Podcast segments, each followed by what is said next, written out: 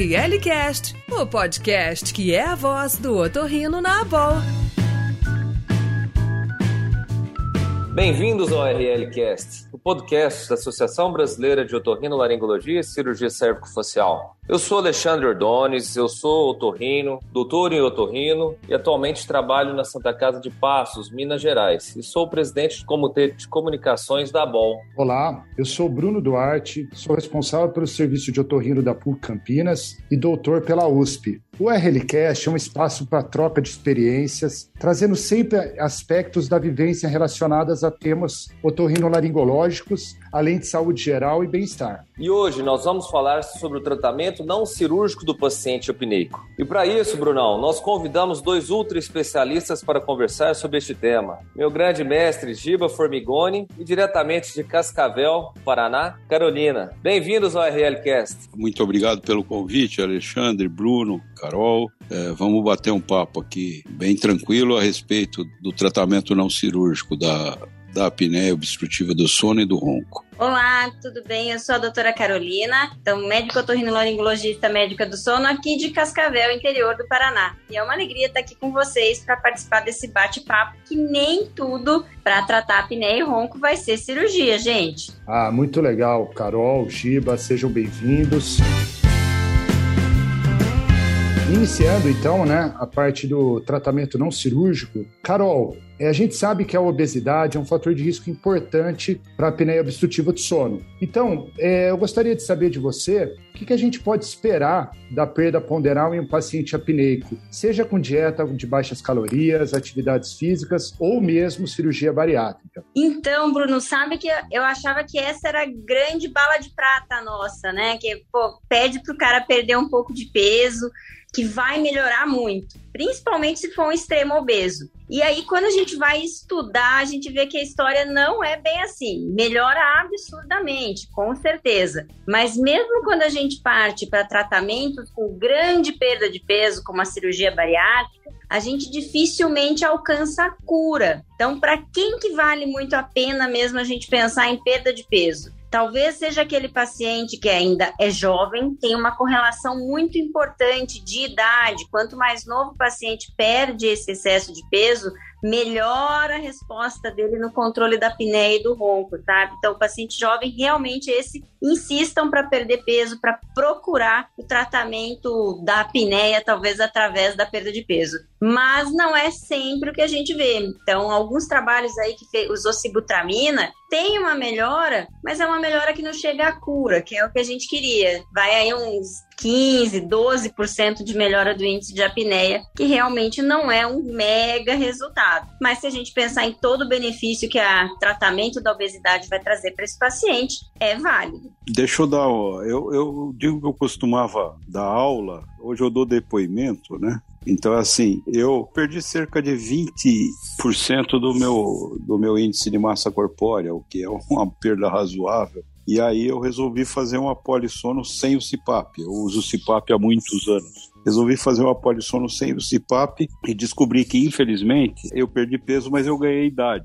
E aí eu fiz uma noite sem, sem CIPAP, fiz a polissono. De manhã acordei, fui lá no, no computador e vi que eu tinha arritmia toda vez que eu tinha apneia à noite. Voltei correndo para o CIPAP. Então, assim, mesmo perdas grandes podem não dar um bom resultado. Eu parei de prometer para o paciente que se ele emagrecer, ele vai ficar bom. Infelizmente, é isso que a gente vê. Até as meta-análises, né, Giba, que a gente pega aí, pessoal, que. Primeiro que o, o obeso que vai para bariátrica, ele não é um pouco obeso, né? A gente está falando de uma obesidade grau 2, 3. Então, a pessoa sai de um MC que tem 45, 42 e ele continua sendo um obeso. Ele cai, às vezes, para uma obesidade de 30, 35. E com isso, ele não alcança mesmo. Então, a gente melhora muito e, infelizmente, essa melhora pode ser o que faça a pessoa abandonar o CEPAP. Você vê, o Giba, ele teve que olhar que ele tinha já as, as arritmias. Às vezes, a gente tem um brad arritmias associadas ao evento apneico, diminui o,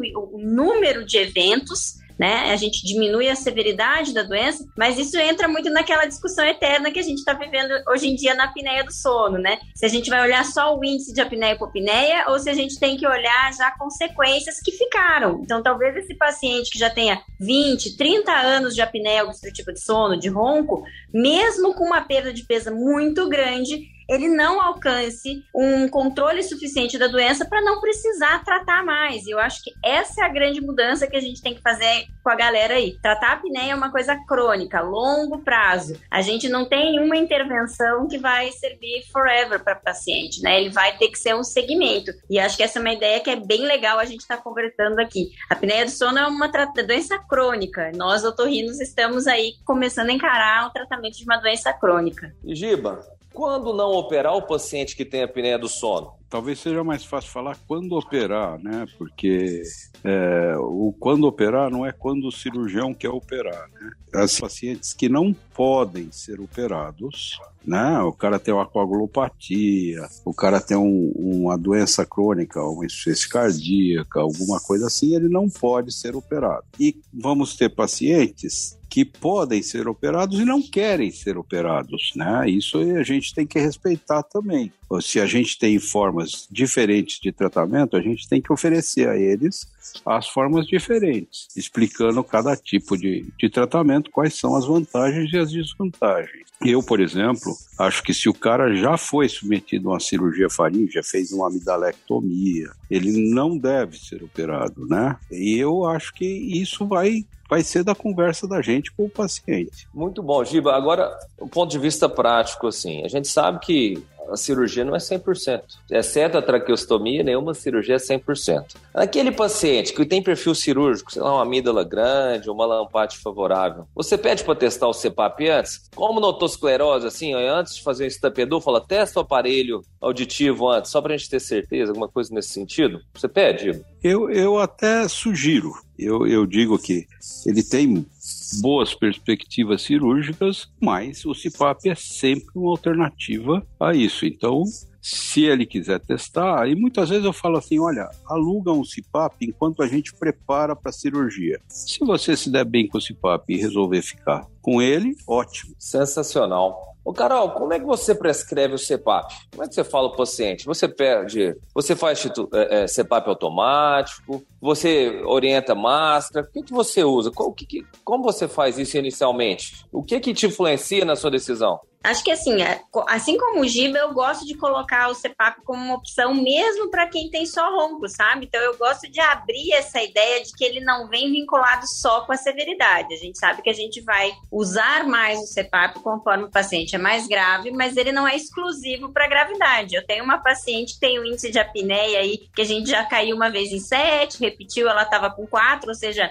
é um ronco, uma apneia leve, e ela se dá super bem com o CPAP dela. O marido e ela usam e os dois acharam a melhor coisa do mundo usar. Então, realmente CPAP, eu acho que tem que ser uma opção tá? Sem tanto preconceito, que eu acho que a gente tem bastante preconceito. Então, eles até ficam no meu consultório, tem as minhas cabecinhas, os meus manequins com as máscarazinhas para a gente já assimilar a ideia. E quando eu tenho paciente que eu acho que ali tem um benefício, cada vez eu acho que eu estou caminhando para não ser só pelo índice de apneia. Então, a gente tinha muito índice de apneia maior que 15, esse é o paciente que eu vou mostrar um CPAP, indicar um CPAP. Eu busco sempre mostrar no meu consultório. Eu acho que isso quebra o gelo legal legal para começar. Então, quem vai ter uma demanda, eu acho que é um começo importante. E eu faço muito auto, set, sabe? Então, a repetir a polissonografia no laboratório, na minha realidade, a gente ainda tem fila de espera aqui no interior, então não é uma coisa que eu consigo fazer o convênio, pagar dois exames, fazer o paciente voltar a fazer o exame. Eu acho que fazer fazer uma segunda titulação, voltar para a fila não é bacana. Então, eu acabo fazendo muito alto set, peço para o paciente alugar o aparelho, né? Entre 7 e 10 dias ele vai voltar comigo. Quando eu estou prescrevendo, mesmo para o aluguel, é legal a gente colocar uma faixa. Isso eu vejo que os, os otorrinos às vezes ficam um pouco confusos, né? Eles pedem aluguel de CPAP e o paciente vai com aquela. com que o aparelho vai normal, que é uma variação de 4 centímetros de água até 20 centímetros de água. E a grande maioria dos pacientes não vai precisar de uma pressão máxima tão grande. Então, eu costumo ver, tem um, uma, uma, uma equaçãozinha que é meio complicada, mas vai olhando mais ou menos se o paciente satura muito ou se ele tem muita hipopneia, se ele tem apneias longas, isso pode te dar uma dica. Mas talvez colocar esse alto set entre 4 e 14 e pedir para ele retornar ali 7, 10 dias para você fazendo um ajuste. Até saiu um trabalho bacana esse ano, não sei se o pessoal viu, que comparou o uso de autoset com CPAP fixo, né? E que aqui, para nossa realidade brasileira, financeiramente pode ser diferente. Então, eu tenho pacientes que 400, 500 reais vão fazer eles comprarem o CPAP. E o CPAP fixo é exatamente essa diferença financeira. Então, depois dessa primeira tentativa de autoset, vê quanto que ficou o percentil 90, 95 do uso do aparelho para escolher essa pressão como a pressão fixa para o aparelho que o paciente vai comprar no futuro. E tem sido bastante assim. Claro que a gente tem que lembrar que alguns pacientes são mais perigosos, né? Então, quem tem insuficiência cardíaca, aquele cardiopata, às vezes um paciente com comorbidade, esse, se a gente for fazer um alto CPAP, Talvez tenha que usar alguma outra coisa, como um, uma monitorização com oximetria noturna, né? Que foi o que eu aprendi a fazer durante a pandemia, né? Que eu fiquei sem titulação no laboratório para paciente grave cardiopata. Mas não é tão complicado, gente. Acho que é por aí. A ideia é quebra o gelo com o paciente quanto antes, não fala do CPAP como se fosse uma coisa difícil.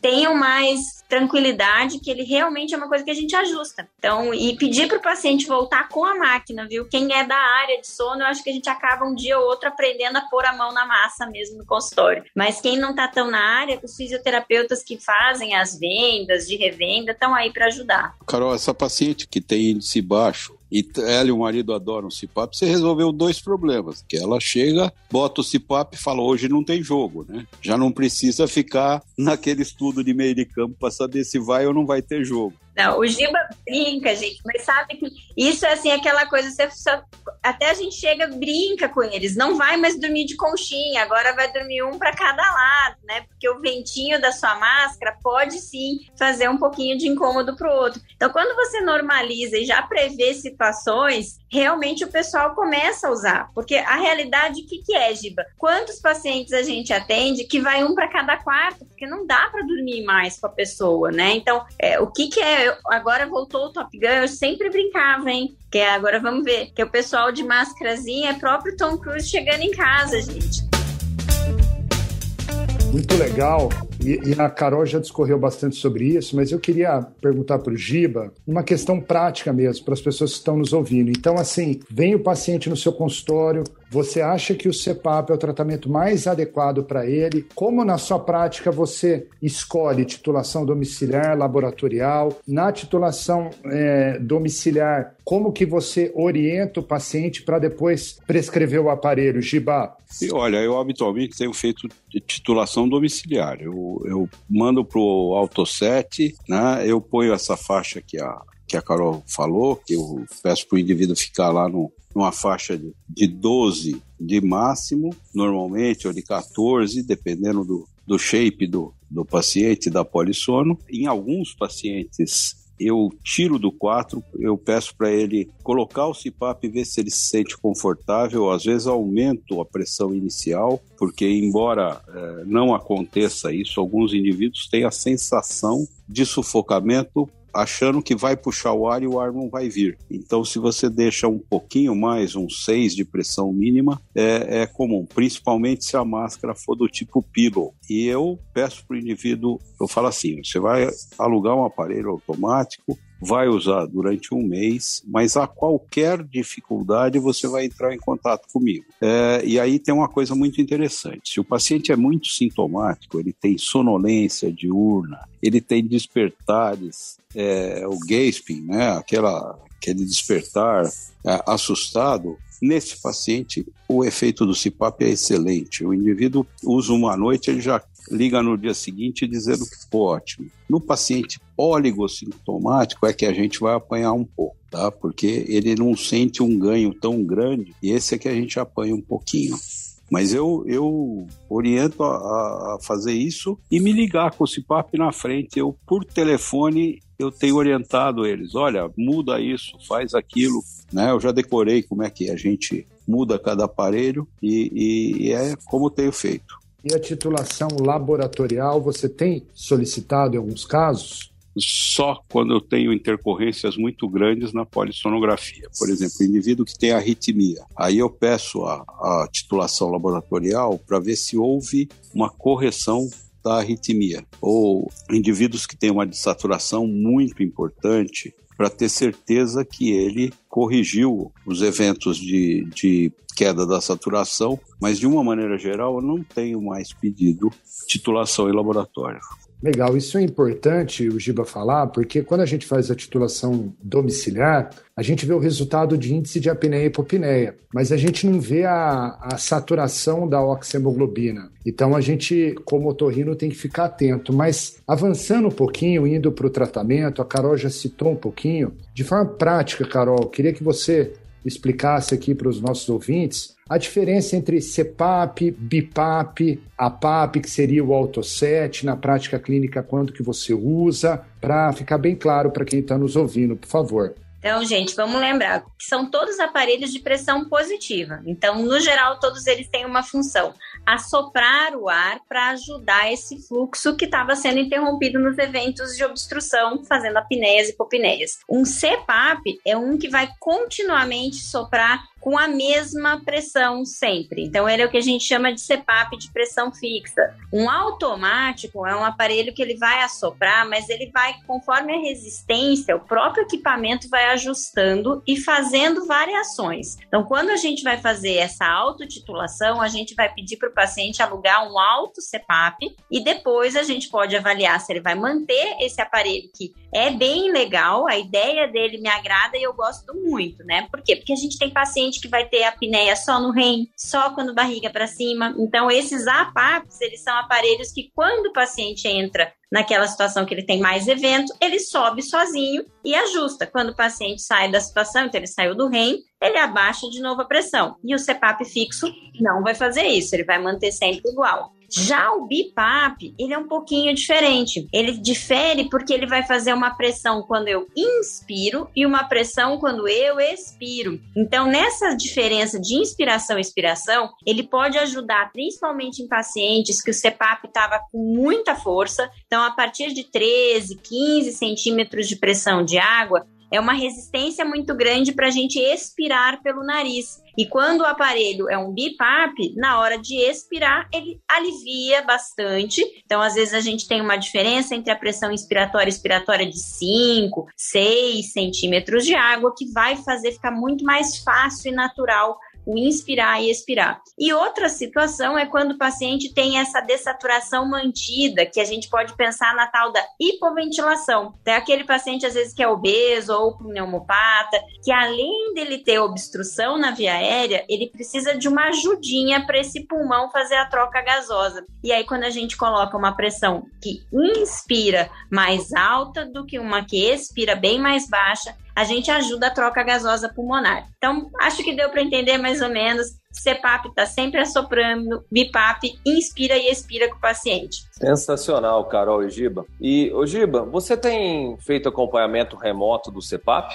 Olha, é, não pelos aplicativos. Se você ajustou o CPAP, o cara está usando há um mês, está bem com o CPAP, eu deixo ele solto. Falo, daqui um ano você volta, traz o aparelho, porque se precisar mudar de alguma coisa, precisar mudar alguma coisa no aparelho, fazer algum ajuste, a gente faz. E aí eu, na própria tela do aparelho, eu tenho todos os dados. Às vezes, é, eu até por telefone falo pro cara, aperta aí o, o botão do home e a, o redondinho que tem do lado, isso. Iluminou configurações, iluminou o, o relatório de sono e vou orientando para que ele passe para mim os dados. Em dois minutos você resolve o, o relatório na tela. E é, é relativamente tranquilo. Não, por aplicativos, eu não fico incentivando muito, porque senão todos os dias tem uma ligação. Olha, hoje teve um vazamento um pouco maior. Olha, se você pegar um paciente engenheiro, ele vai fazer uma planilha de Excel com os dados do CPAP dele e você vai ficar louco.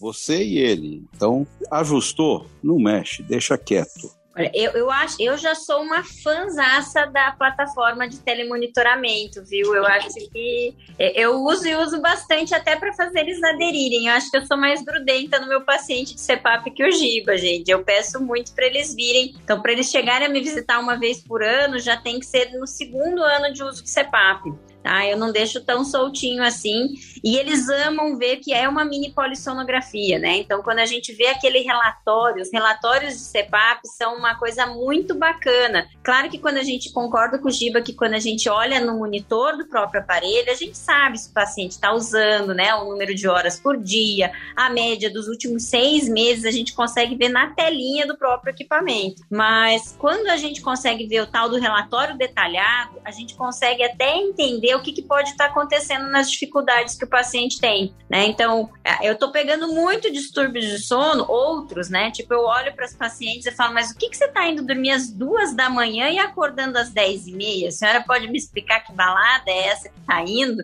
que tá trocando dia pela noite e depois aparece com queixas de insônia. Eu falo, isso não é insônia. Então é muito legal porque a gente consegue ver bastante coisa. Eu gosto bastante de telemonitoramento. Então acaba que o que atrapalha é essa questão da gente só ter uma marca no Brasil funcionando para valer a plataforma para a gente ver. E mas para evitar esse problema, porque acontece mesmo, né? O paciente quando ele vê isso, ele fala: "Ah, então se der algum problema, a senhora olha para mim, né?" Eu falo: "Não, a gente está no Brasil e aqui a gente ainda não tem os planos de saúde. Se a senhora quiser, a gente pode conversar, que a senhora me paga cada tantos dias uma consulta e aí eu faço esse ajuste para a senhora. Eles acham que é piada, daí eu mostro para eles que eu tenho vários pacientes na plataforma, né? Então não seria uma coisa possível. Eu falei, assim como a gente só tem que, eu só sento para conversar e arrumar o seu CPAP quando a senhora está comigo, quando o senhor, né, o paciente está comigo para a gente fazer esse tratamento. É do mesmo jeito que você tem que higienizar a tua máscara de tempo, você tem que sentar comigo aqui de vez em quando para a gente ajustar. Depois desse primeiro momento que eles vêm ano por ano. E Giba, Carol e Bruno, uma pergunta para os três agora.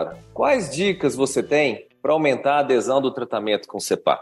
A gente sabe que a adesão depois de um ano é baixa, 30%, 40%, os trabalhos se divergem aí. Mas quais as dicas que vocês têm? Olha, a primeira dica é não indicar CEPAP para quem não vai usar. Se você pegar um cara que mora sozinho, é óligo sintomático, a chance dele usar o CEPAP é muito pequena. Quer dizer, é investir pesado naquele paciente que precisa e não forçar. Isso é, talvez seja uma pergunta que eu tenho que fazer é assim. Nós precisamos tratar todo mundo. Se você pegar a população dos depois que a Carol falou que que 40 anos é o limite aí, você pegar o povo da minha da minha a população da minha faixa etária, mais da metade vai ter apneia. Eu vou botar CPAP em mais da metade desses pacientes? Não. Vamos ver quais são as comorbidades, quais são as, as, as consequências que ele está tendo da apneia e nesse paciente eu vou investir. Então, assim, dicas. Não adianta é, oferecer milagres para o cara que é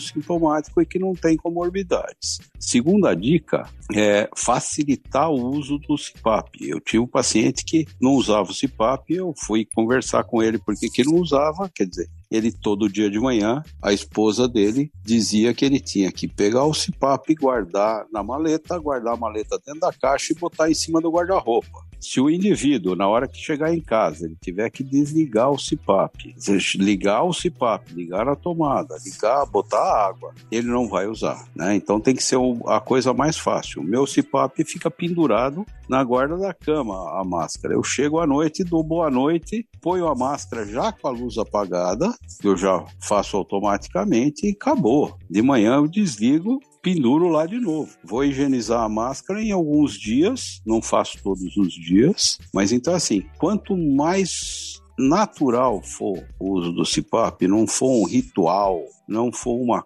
Aquilo faz parte do sono. Eu ponho o pijama e ponho o CPAP. Então eu acho que tem que ser isso. A outra coisa são indivíduos que têm insônia ou que vão para. que agora virou moda, né? O cara vai para cama, aí ele liga a série, aí ele vê três séries, aí tá tá empolgante o negócio, ele vai ver a quarta série. É, ele vai pôr o CPAP, a hora que ele vai, dormir. Não adianta ele ficar pondo o CPAP vendo a série, porque aí é, daqui a pouco ele tá com raiva do CPAP, tira o CPAP e dorme sem o CPAP assim, indutor de sono, é, a gente também pode usar para quadros iniciais, sabe? Eu tenho visto muita gente dependendo de Zolpidem e às vezes em quantidades absurdas. Então eu tenho tido um pouco mais de, de prudência em prescrever medicamentos é, indutores de sono, mas é uma boa dica para a fase inicial. Eu acho que ajuda bastante também, como o Giba estava falando, essa questão do naturalizar, né? Então, assim, o paciente às vezes fala, ah, mas quando eu viajar? Eu acho que eu sou mais terrorista, sabe? Brinco com o paciente. Eu falo, não, a gente vai brincando, mas é aquela brincadeira. Eu falei, não, mas se tudo bem, você ter uma. Se você roncar igual o urso na casa dos vizinhos, né? Na casa da, da, da visita, se você for expulso do quarto de hotel, porque eu já tive paciente, gente, expulso de quarto de hotel, tá? Por causa de ronco. O cara foi convidado a se retirar do hotel. Ele ganhou upgrade, mesmo assim ele roncava. Então eu falo muito pro paciente que é uma questão de falta de oxigênio. Se você não tá usando usando o teu CPAP, talvez hoje você não sinta tanto, mas um dia você pode sentir porque você vai descobrir uma arritmia, né? Acho que explicar muito essa questão de que o, o equipamento de CPAP, ele é necessário que a gente use várias horas, né? Mais de cinco horas. Então eu passo para eles uma ideia de que eles vão ter no relatório um boletim, que tem que ter mais de cinco horas de uso, o índice de apneia menor do que cinco residual e que não pode estar tá vazando. Né? Então, é, esse é o boletim deles que a gente tem que procurar de tempos em tempos olhar. E qual que é a ideia de passar de ano no seu CPAP? É você não piorar uma situação cardiológica, né? E ter uma qualidade de vida. Então, acho que quando a gente fala com eles e fala, tá, quando você tá roncando muito, como é que que acontece? Ah, a esposa sai do quarto e vai dormir com o filho de novo. Ah, e quando você tá. Então, quando a gente vai puxando no dia a dia deles, eles conseguem perceber. E a questão mesmo de prevenção cardiovascular, que assim, é, a gente não tem estudos mostrando super, porque a gente teve estudos muito complicados, na minha opinião, né? Mas a ideia é realmente prevenir um evento cardiovascular na grande maioria e bem-estar a médio e curto prazo, né? isso que a Carol falou, eu acho que é muito importante, que é a história dos estudos mostrando a redução de riscos cardiovasculares. Quando você começa a prescrever CPAP para indivíduos que têm só um índice de apneia aumentado, tá? Você está pegando uma população muito diferente do que quando você prescreve CPAP para indivíduos que têm desaturação, que têm arritmia. E é nesses indivíduos que o uso do CPAP vai é, é, reduzir os riscos cardiovasculares. Exato. Então, assim, é, é até aquela avaliação, né, Giba, que a gente tem que fazer. É, acaba que o otorrino tem que ir um pouquinho além. Às vezes eu peço, às vezes não, bem frequente, eu pedi para trazer os exames do cardiologista para eu dar uma olhadinha se tiver Holter, se tiver um mapa, um ecocardio, né? Lembrar que o remodelamento cardíaco já pode ser um sinalzinho que faz eu insistir mais naquele paciente usar um CPAP ou não, tá? Isso é uma coisa que da minha prática realmente quando eu vejo uma parede de ventrículo esquerdo ali já indo para 12 milímetros, eu falo, cara, teu coração já tá ficando um pouquinho mais grosso de tanta força que ele tá tendo que fazer. Vamos pensar em usar esse aparelhinho que ele vai facilitar até a força que teu coração vai fazer. E o paciente, quando ele entende que aquela coisa não é só para ele parar de roncar e solucionar o problema da mulher dele, que é para a saúde dele, para o coração dele, ele fica mais aderente ao tratamento longo prazo, viu, Ordones? Acho que ajuda bastante a gente explicar assim. Brunão, conta pra gente tuas opiniões aí. Então, Carol, eu acho que eu acho que é importante, eu vejo as estatísticas de adesão ao CEPAP baixas assim de 28 a 80% de aderência, de adesão, e eu acho elas baixas em relação ao que eu tenho na minha prática clínica. E eu acho que, independente de você ser especialista em sono ou não, acho que o que é mais importante é você explicar para o paciente antes dele ter experiência. Porque tem otorrino que prescreve e fala, vai lá titular o CPAP, nem explica o que é. O paciente acha que é um comprimido. Então você tem que explicar o que, que é, quais vão ser as dificuldades, quais vão ser os benefícios e perder tempo explicando e insistindo para o paciente que isso é importante. Acho também que no início, se o paciente não está conseguindo usar, porque tem uma insônia com o primeiro contato com o aparelho,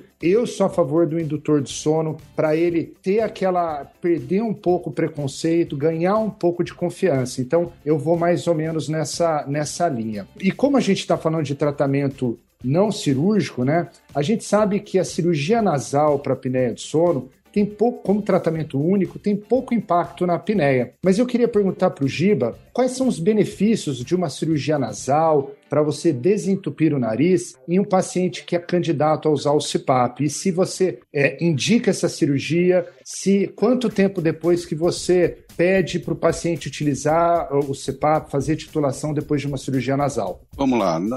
Primeiro, não é obrigatório fazer a cirurgia nasal para usar o CPAP. Eu já vi gente com desvio de septo enorme usando o CPAP numa boa. A outra coisa, aí entra o, o tal do depoimento, eu já acordei respirando muito bem com o CPAP, tiro o CPAP e meu nariz entope. Então, assim, cada indivíduo vai se adaptar de uma forma. Se a gente achar que é necessário fazer a cirurgia nasal, aí a gente tem um problema, porque vai ter um tempo que o indivíduo não vai conseguir usar o CPAP. O CPAP vai ajudar a aumentar a quantidade de crosta no nariz, vai ressecar. Então, eu acho que pelo menos uns 20 dias seria um período legal para ele não usar o CPAP depois da cirurgia. Pelo menos até que não esteja formando crosta dentro da fossa nasal. Lógico, depende da cirurgia que você fizer. Mas eu acho que é assim, ele ajuda, mas o paciente precisa saber, ser é, esclarecido que se ele operar o nariz, isso não vai mudar a necessidade dele usar o CPAP. ORL Cast, o podcast da boa. Bruno, esse podcast ficou sensacional, hein? Nossa, tô aprendendo bastante com vocês. Mas, Carol, vem cá, e sobre a fonoterapia? Ela faz parte do, do seu arsenal terapêutico? Faz, faz bastante, só que eu não estou conseguindo usar no que a gente tem conversado muito nos congressos. Quem eu tenho tratado bastante com fonoterapia tem sido criança, gente, tá? Uma resposta fantástica que eu vejo. Aquela criança que tem a recidiva da apneia do ronco pós adenomidalectomia e que a gente às vezes não consegue já pensar no tratamento ortodôntico, né, com a, com a abertura da maxila, a fono ajuda muito e acho super importante no desenvolvimento correto da musculatura. Já no adulto, se a gente fala da baixa adesão ao tratamento com CEPAP, olha, aí está um grande problema, a adesão ao tratamento de fonoterapia. Então, pacientes, às vezes, que tem que ter um perfil muito, então eu vejo assim, se é uma pessoa que se cuida muito, tá, que é um, eu brinco assim, se o cuidado da pele e a pessoa tem aquela roupa perfeita, esse talvez realmente tenha a chance de aderir à fonoterapia, tá? Várias vezes a gente tem até aplicativos, tem um colega lá da Espanha que fez um aplicativo que tem uma validação científica, então tá na mão, literalmente tá na mão, que os pacientes falam, ah, não, ir até a fonoterapeuta vai ser difícil. Então a gente tem aplicativos, é, tem o outro também, que é o que a gente usa para gravar bastante, né? Também tem o junto. Nem assim os pacientes fazem uma adesão a longo prazo. É bacana para eles entenderem, eu acho que é, vale a pena você pedir, pelo menos para eles entenderem como que deveria essa musculatura estar tá funcionando, porque a apneia é muito mais músculo do que uma amígdala grande, do que um desvio de septo, né? Mas se eles vão aderir a longo prazo é o grande desafio, viu, Alexandre? Eu acho que é a gente tem que encaminhar, deixar o pessoal da fono também ajudar a gente nessa luta, porque facilita. Se o paciente falhou nessa terapia, quem sabe isso seja o que ele tem que admitir para ser um bom usuário de CPAP ou de aparelhinho intraoral e por aí vai. Então, assim, eu indico, mas ver resultado a longo prazo e adesão é bem difícil. Olha, Alexandre, eu, eu sei que está ficando longo, mas eu queria falar uma coisinha sobre a fonoterapia. É, se você pensar em atonia muscular, todo o trabalho que você fez de dia não vai funcionar quando esse músculo estiver atônico. Eu acho que a fonoterapia funciona bem fazendo um deslocamento do ióide para cima. Então, esse deslocamento do ióide para cima, essa mudança de posição do ióide que ocorre na fonoterapia, pode até ajudar, mas é, eu não aposto minhas fichas no tratamento de apneia com fonoterapia. E acho que a adesão é muito difícil. Ah, muito, muito legal, Giba, Carol. E já partindo aqui para a parte final do nosso podcast, eu queria perguntar para você, Giba, em relação ao aparelho intraoral de avanço mandibular. Queria que você explicasse mais ou menos como que ele funciona, para que pacientes você indica, para aqueles que você não indica, essa arma importante não cirúrgica que a gente tem para o tratamento do ronco e da apneia obstrutiva do sono. Perfeito. O aparelho intraoral é, inicialmente foi pensado em ganhar um espaço retrolingual com o avanço da mandíbula para frente. É, as avaliações foram mostrando que o espaço que se ganha é principalmente laterolateral. É, e esse espaço é, se ganha com tensão na musculatura da parede lateral e com uma ligeira inclinação da musculatura no sentido anterior. E para isso, ele vai fazer uma tração no sentido anterior dos dentes da arcada dentária inferior e uma ligeira compressão na arcada dentária superior. Então, se essa tensão for muito intensa, a longo prazo nós podemos ter problema de inclinação dos dentes da arcada dentária inferior para frente então, é o aparelho que parece uma coisa inócua precisa ser acompanhado para você não ter uma consequência de alteração da arcada dentária a longo prazo. A média é de que um aparelho, o uso do aparelho intraoral fica por volta de uns 6, 7 anos e a partir daí você não consegue mais um resultado decente ou tem consequências dentárias. Basicamente, para quem não está acostumado, é um aparelho que encaixa na arcada dental, dental superior e na inferior e que vai jogar o queixo do indivíduo para frente. Tem aparelhos fixos, ou seja, ele está sempre na mesma posição, e aparelhos de avanço progressivo. A diferença, o aparelho fixo é os primeiros dias de uso ele é muito incômodo. O aparelho de avanço progressivo, ele é mais cômodo nos primeiros dias, mas passados os primeiros dias, eles são iguais com a diferença de custo entre um e outro. O aparelho progressivo, a ferragem do aparelho costuma ser cara. E eu indico para indivíduos que têm é, ronco, apneia leve e principalmente naqueles indivíduos que têm um quadro posicional. Indivíduos que têm apneia que ocorre durante o sono REM, os aparelhos não resolvem o problema. O indivíduo continua de saturar durante o sono REM. Ele pode até diminuir o índice de apneia, mas é muito importante. E aí eu falei que que não fazia titulação do CPAP em laboratório, mas se o indivíduo tem uma apneia que desatura, principalmente em sono REM, se você prescrever um aparelho intraoral, o ideal é que você faça uma polissonografia para avaliar isso com o uso do aparelho. Você está ouvindo ORL Cast. Sensacional, pessoal mas infelizmente vamos ter que terminar por aqui. Eu gostaria muito de agradecer a presença de vocês, Giba, Carol e Bruno, e aos nossos ouvintes. Vocês podem conhecer mais sobre o conteúdo da BOL no www.aborlccf.org.br. Deixa eu falar aqui, o tema de hoje foi tratamento não cirúrgico da apneia obstrutiva do sono e ronco. Eu acho que é uma coisa que todo otorrino precisa saber. O otorrino que pretende tratar um paciente com sono, ele precisa ter todo o repertório. Não adianta só pensar, vou operar e os que não que você não opera ou os que você operou e não resolveu, o que que você vai fazer? E o conhecimento disso não é complicado, todo mundo deveria saber para acompanhar o paciente com distúrbio do sono em todo o seu tratamento. Muito obrigado a todos. É um prazer sempre estar com, com o Bruno, com a Carol, com o Alexandre. Muito obrigado a todos. Bom, gente, brigadão pelo convite. Uma delícia estar aqui para a gente desmistificar um pouquinho, acho, esse tratamento de CEPAP, dar uma, um rolê aí pelas opções que a gente tem de aparelhinho intraoral, de fonoterapia. E uma alegria enorme estar aqui com o Alexandre, com o Bruno, aprendendo cada dia mais com o Giba e com vocês. Obrigada. Obrigado, gente. Eu agradeço aos convidados, Gilberto Formigoni, Carolina Soares, ao Alexandre Ordones pela brilhante condução do Departamento de Comunicação, à BOL pela oportunidade, especialmente aos ouvintes pela audiência e procure ouvir os outros ORL Casts que têm temas bastante interessantes. Um grande abraço.